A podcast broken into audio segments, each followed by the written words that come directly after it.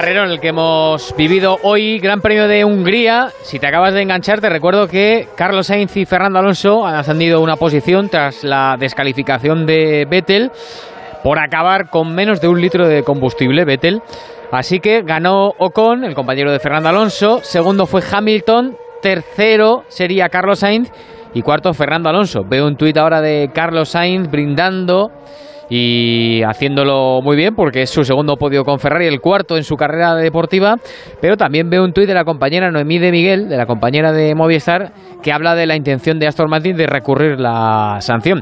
Así que, profesor Joan Vila del Prat, buenas noches. Hola, buenas noches, Ángel. Em, yo te pregunto, si las normas dicen que si acabas con menos de un litro te descalifican, no, sé si... Y, aparte es tajante, o sea que por mucho que hagan una, una apelo la gente de Aston Martin lo tienen difícil, porque si no pueden sacar un litro, básicamente eh, estás descalificado. Eh, esto es lo que son las leyes, lo que ha sido hasta ahora y lo que toda la vida ha sido así. A mí también me ha pasado, ¿eh? Sí. En mis tiempos, o sea que no, no, no es nada anormal esto. Vas tanto al límite, al límite, al límite. De hecho, ellos lo sabían, porque le han dicho a Vettel de parar el motor.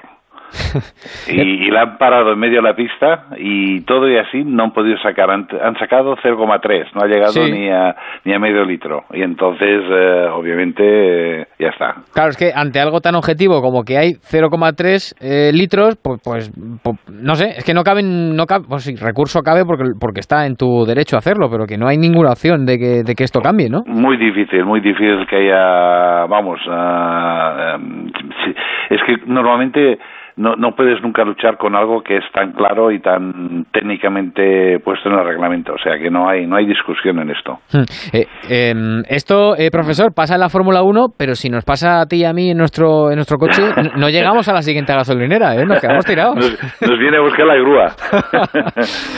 Oye, y, creo que esto es motivo de, de, multa, ¿eh? Si te quedas tirado en la carretera te puede multar, porque tu deber está que tengas gasolina y que no te tengan que, que recoger y que te quedes tirado en una carretera. Creo que es así, ¿eh? igual me lo estoy inventando. No, no, no lo sé, no tengo ni idea. Si, si quieres que te diga la verdad, no tengo soy bastante meticuloso en esto y siempre cuando veo que queda un cuarto ya voy y lo lleno. Ya no me gusta ir con poca gasolina. Oye siempre se dice que no es bueno apurar tanto en los coches de calle. Para los motores de la Fórmula 1 eh, tampoco será bueno o sí o no pasa nada no no no pasa nada, nada, en absoluto. En los coches de calle porque normalmente llevas gasolina de, de, las gasolineras y puede haber una gasolina pues que esté más sucia o menos sucia y va haciendo un una un se va posando bajo el depósito, ¿no? Y está mm. claro que si tú vas a, al mínimo mínimo, pues siempre hay alguna posibilidad de que de puedas ensuciar un inyector o, o alguna cosa de estas. Pero en un coche de Fórmula 1, olvídate, porque cada semana el, depósito de gasolina está fuera, está limpio, está seco y se vuelve a poner gasolina especial y, y súper filtrada. O sea que nada, en este sentido, olvídate. Vale, me quedo tranquilo. Que, mm, oye, vaya carrerón, ¿no? Es que carrerón ha habido de todo, de todo, ¿eh? Han habido errores, errores de pilotaje, han habido errores de estrategia, ha habido errores en el pit lane que han chocado Mazepin con el con em, cómo se llama el Giovanazzi o sea ha pasado de todo ha pasado de todo y al final hasta descalificado Vettel o sea que más no podía pasar. Pero es que hemos visto una carrera impresionante cómo con aguantado a Vettel cómo car cómo cómo Fernando ha luchado con Hamilton. Vamos, Se nos ha recordado, esa lucha nos ha recordado a, viejos tiempos, ¿eh? ¿verdad? Sí, a viejos tiempos, pero con una gran diferencia, que en aquellos tiempos quizás la diferencia entre un coche y el otro eran dos, tres décimas o no más, ¿no?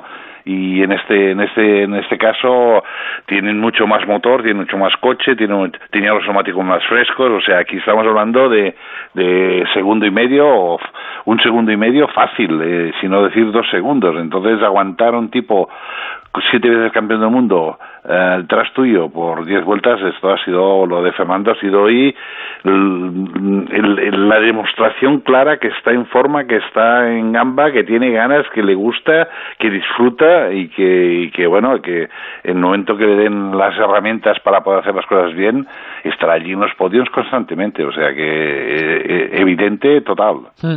Eh, días como estos para, para Fernando le van a alargar su carrera deportiva, porque dejó la Fórmula 1 por, por, porque ya no estaba motivado motivado y seguramente em, viendo estas cosas, ¿no? Viendo cómo puede competir con, contra Hamilton, a pesar de que tenga un coche muy inferior, seguramente le haga, le haga estar más satisfecho, ¿no? De haber vuelto a la, a la Fórmula 1. Es que hemos visto a, un, Fernando con 40 años que yo creo que se le ha pasado, vamos, como un niño chico, ¿no? Pero, sí, pero eh, a nivel personal, ya no es una cuestión de, de ganar o perder, es disfrutar. O sea, Fernando es un carrerista, es un tipo que le gusta las carreras y disfruta conduciendo y corriendo. Lo que no le gusta es que lo pasen todos. Esto está claro. El tiempo que pasó con McLaren en la época del motor Honda, aquello creo que le hizo más daño que, que bien, ¿no? En el sentido de que no había ninguna oportunidad, pero a la que se ve un poco las orejas y en situaciones como las de hoy, que ha sido un caos en la primera curva, Bottas se lleva a los dos Red Bull, o sea, eso parecía como si estuviera escrito, ¿no? O sea, eh, hace carambola con Norris, le da por, a Norris, que le había pasado fantásticamente, bloquea, le da por atrás y Norris se lleva a los dos, a los dos Red Bull. Eh, que, que, no solamente es el hecho de que Checo no haya terminado, es que encima posiblemente le ha afectado al motor, porque le ha roto el radiador, el motor se ha sobrecalentado y quizás han perdido un motor. Y recuerde que este año tenemos solamente tres motores para todo el campeonato, o sea que eh, aquí no solamente es el golpe, la pérdida de puntos, sino que encima puedes perjudicar a lo que queda del campeonato. Quedan 11, 12 carreras, o sea que queda muchísima, muchísimo campeonato aún y de momentos ya son dos strikes por, ah, por parte de, de, de, Mercedes.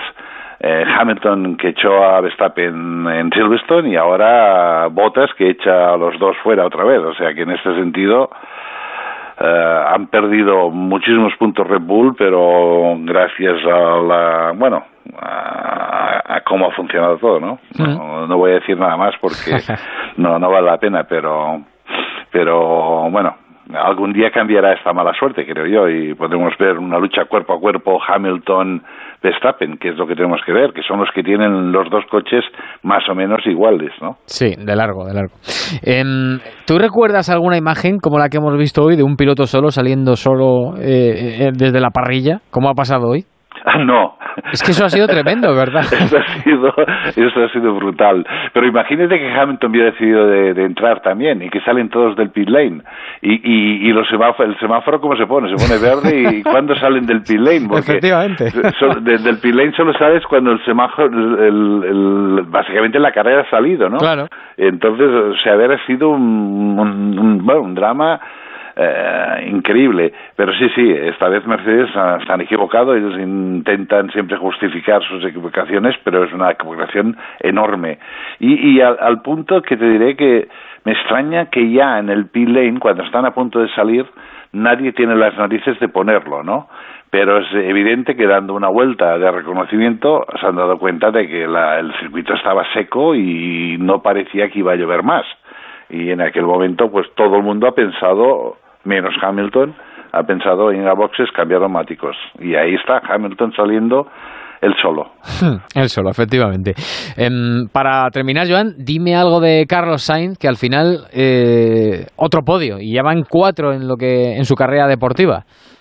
Bueno, eh, Carlos cometió un error en eh, Carlos, iba todo, bien todo el fin de semana y cometió un, un, error en la Q2 que estrelló el coche y pues salía hoy pues muy mal, ¿no? El 14 o el 15.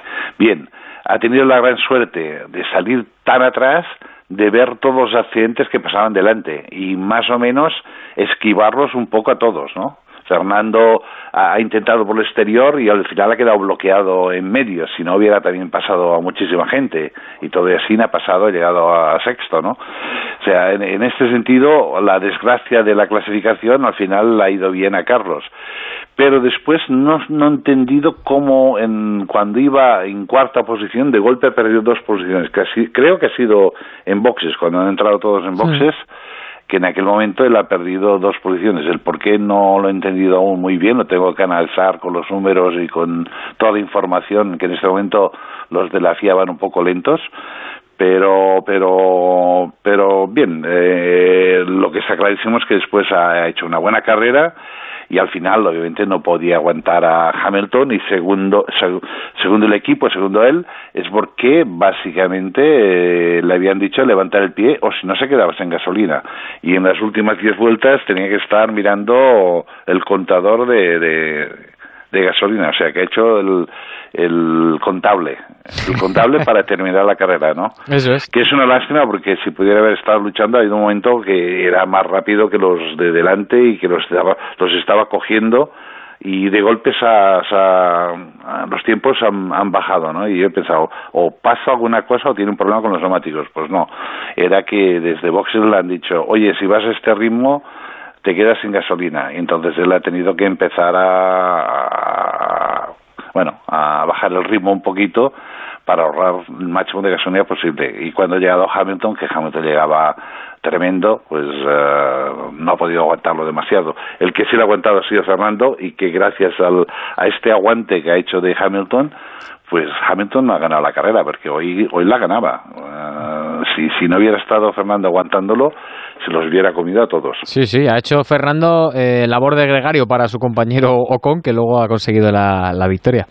Eh, ha sido divertida y bonita la carrera. o sea, hoy ha habido de todo hasta el último momento, vuelta a vuelta, eh, muchas luchas en el circuito para todas las posiciones. La verdad es que esto es lo que queremos en la Fórmula 1 y esto es lo que nos, nos depara este año que es un año espectacular, un año que no han cambiado los reglamentos, que todo el mundo se ha acercado y que la verdad es bonito de verlo.